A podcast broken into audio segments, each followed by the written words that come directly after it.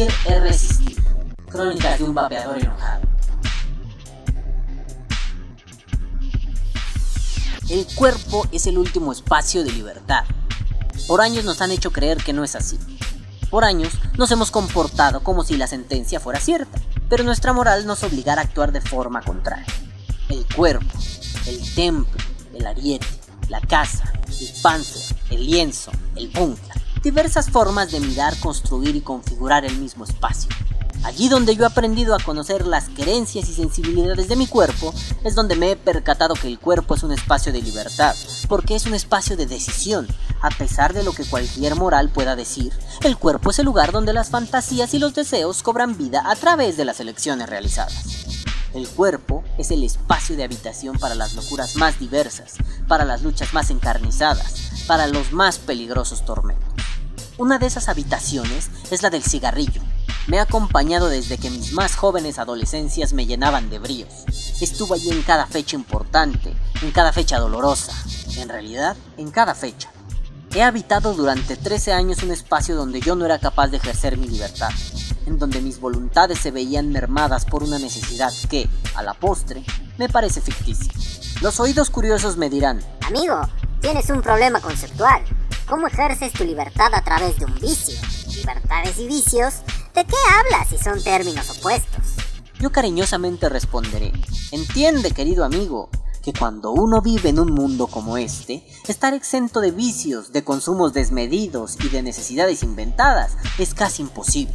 No, no entraré aquí a hablar del capitalismo agresivo y voraz en el que vivimos, ni cómo es que algunas industrias de consumo nos hacen desear y necesitar cosas que están por encima de lo que queremos o en realidad necesitamos.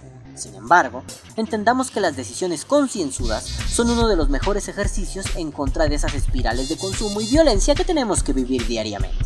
Estoy completamente seguro que hasta en los vicios hay libertades. Por ejemplo, la libertad de decidir cómo llevar tus vicios. Suena interesante. A fin de cuentas, al ser ejecutados en el cuerpo, los vicios también tienen que ser parte de ese espacio de libertad. El poder que reside en la capacidad de decidir cómo, los porqués y los dóndes es la acción fundamental y eje rector de una acción cabal, desde un vicio que sea razonado hasta una dolencia intempestiva. Esas preguntas que se encaminan hacia los porqués, cómo y dóndes son la metodología que logra que las decisiones se conviertan en estrategias, en herramientas de uso cotidiano, en misiles que estallarán cuando uno lo decida, cuando uno quiera. Es momento del dato duro. El cigarro mata. Descubre el hilo negro. Tremenda sentencia. Tan tremenda que parece que nos importa muy poco. Parece que hacemos caso omiso ante una sonada e inútil política de control social basada en el miedo. Basta mencionar un ejemplo paradigmático. ¿Cuántos de los fumadores han detenido su consumo solo con mirar la fotografía de la rata muerta que viene en la cajetilla de cigarros? Los comentarios que residen allí son de otra índole. ¡Qué mal gusto! ¡Qué desagradable! ¡Qué asqueroso! Es cierto que las memorias de mi cuerpo me hacen pensar en que dejar el cigarrillo es buena idea, pero no lo hacen por una fotografía grotesca o por una leyenda que busque escandalizar. Mientras veo esa imagen, fumo un Malboro Velvet y me digo, qué rico sabe morir como rata envenenada. ¿Y en realidad sabía rico? Nah, no lo creo. Asumo que afirmar algo así era una forma de plantearme una estrategia contestataria ante una política social ineficaz para combatir las adicciones.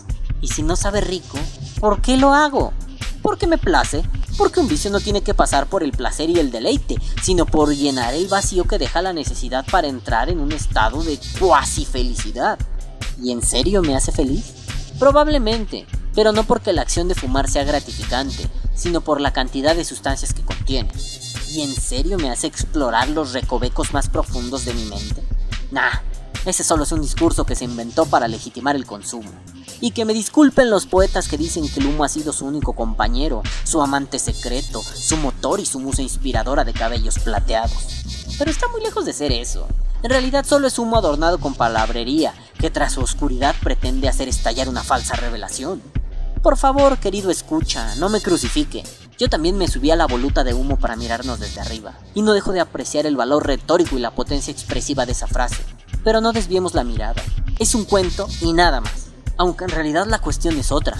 ¿Por qué nunca se me dijo abiertamente que el cigarro contenía tanta basura? ¿Por qué me están dando tranquilizantes? Porque a veces vivir tiene que ser un trance que debe vivirse bajo la dulce caricia de los sedantes. Me enfada que ese tipo de información no esté disponible en todos lados. No, no me enfada del todo el hecho de estar sedado, pero sí el hecho de que algunas verdades sean contadas a medias. Por no decir que algunas verdades son más útiles y están ocultas. De nuevo esos oídos curiosos me dirán, Oye, ¿qué esperabas? Se llama marketing. y yo con mucho enfado responderé, claro, ese es el problema, que para vender me engañan. Yo quiero saber lo que consumo, y si no sé, prefiero no consumir. No basta con poner la fotografía de la maldita rata muerta o del maldito feto junto a la leyenda, se puede morir. No basta con decir, contiene polonio. Lo que basta es que la información se transmita a pesar de su crudeza y que las personas decidan si consumen o no. No hay que tener turbias verdades tras los más inocentes bocadillos. No hay que ocultar grandes tratos con gobiernos tras amables ositos esponjosos que a veces la juegan de logotipo y a veces de actor de comerciales. Yo quiero saber lo que consumo porque me gusta decidir. Una de esas decisiones pasó por tener la claridad de mi condición como fumador. A veces detesto fumar, a veces la abstinencia me pide consumir. Últimamente estoy seguro que el vicio que me ha acompañado desde mi más tierna juventud ha dejado de gustarme. No sé, y no me interesa saber, si sea el sabor, el olor o el latente riesgo de una lenta y dolorosa muerte. Quizá el miedo es por la impotencia sexual. Lo que sé es que mi decisión ya no está junto a una cajetilla de 20 cigarros. De cualquier manera, uno no va por ahí preguntándole al cigarrillo si quiere ser su amigo o su amante. Uno simplemente fuma porque así es, porque lo hace desde hace tanto tiempo que no es fácil recordar por qué empezó a hacer. Y si el espacio de mi libertad, o sea mi cuerpo, ya no se siente pleno al fumar. Mil opciones aparecen ante los ojos, pero yo opté por el vaporizador personal, mal llamado cigarrillo electrónico. No se trata de realizar un tutorial del uso del vaporizador, sino que mi interés es plantear el consumo como una decisión y no como una obligación o imposición. Y digo que es una decisión por el formato en que se nos muestran los consumos. ¿Acaso le puedo pedir a mi cajetilla de Camel una concentración específica de nicotina? No. ¿Acaso le puedo pedir a mis Malboro que el filtro esté hecho de un material o de otro? No. ¿Acaso puedo pedirle a mis Chesterfield que su sabor sea diferente y que me permitan reducir mis hábitos de ingesta? Por supuesto que no. Todo esto se lo puedo pedir al vaporizador. Me permite decidir lo que quiero, cuando quiero y como lo quiero. Es cierto que a pesar de que socialmente parece aceptable dejar de fumar, al tomar una herramienta no convencional, los estigmas aparecerán hasta por debajo de la lengua. Las buenas conciencias dirán que es una simulación, que mi voluntad debería ser más fuerte, que esto hace mucho daño, que el cerebro se me va a secar, que me veo ridículo haciendo como que fumo. A veces creo que vapear es una forma de revertir estratégicamente esos discursos. Otras veces creo que esos discursos son producto de esa reversibilidad estratégica. Yo recuerdo ser menos estigmatizado cuando fumaba que ahora que soy vapeador. Vaya bache en el esquema de valoración. No se trata de moralizar o hegemonizar el asunto, se trata de que, si se me permite ser insistente, a un cigarrillo no se le pregunta por amistad, no se le pide ser el eterno compañero, tampoco un vaporizador. Sin embargo, cuando la posibilidad del consumo decidido quedó planteada, parece que no es que no se le pudiera pedir eso al cigarro, sino que ni siquiera estábamos conscientes de que eso podía hacerse. No hay contexto donde vapear me haga mejor que un fumador, tampoco me hace peor. Hay personas que pudieron alejarse del cigarrillo a través de su férrea voluntad. Yo no pude. Ni siquiera podía verbalizar que quería hacerlo. La costumbre, la marejada de sustancias, los discursos que legitiman, los años de un cómodo consumo, me llevaron a desviar la mirada de los asuntos importantes.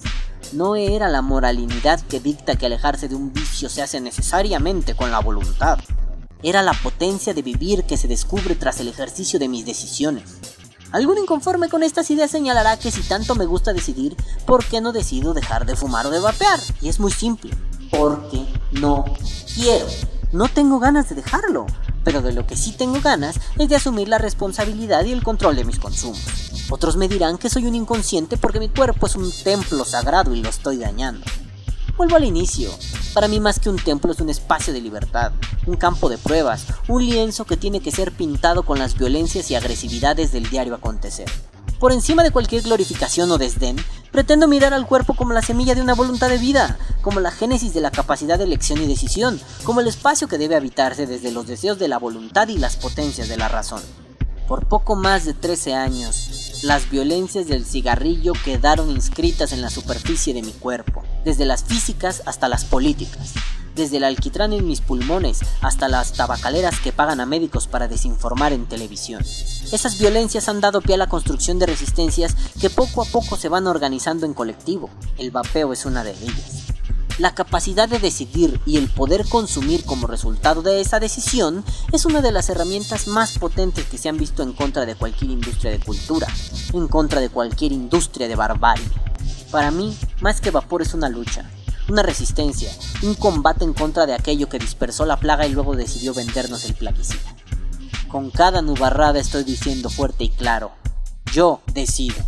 Es menester seguir sembrando resistencias para cosechar libertades. Es necesario seguir entendiendo los procesos de las industrias de cultura para poder revertirlos. Es necesario que seamos capaces de imaginar siquiera la posibilidad de otros mundos. Por hoy me despido diciendo que viva el vapeo. Y tal vez hoy no se trate de vapear o morir.